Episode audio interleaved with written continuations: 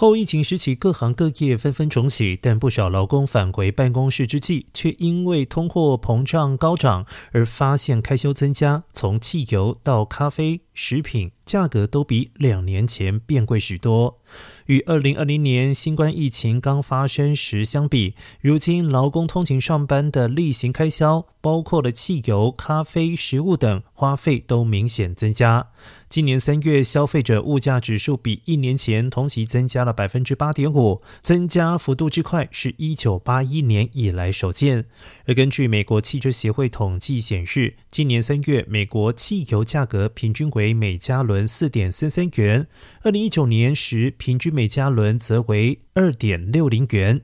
Donkey Donuts 冰拿铁咖啡也从大约三点七元涨价到三点九九元。对于要求员工回到办公室上班的企业来说，加薪压力也变得越来越沉重。劳工工资在去年里平均增加了百分之五点六，还没有帮员工加薪的雇主表示，想先观望一段时间，看看通膨问题是否逐渐冷却。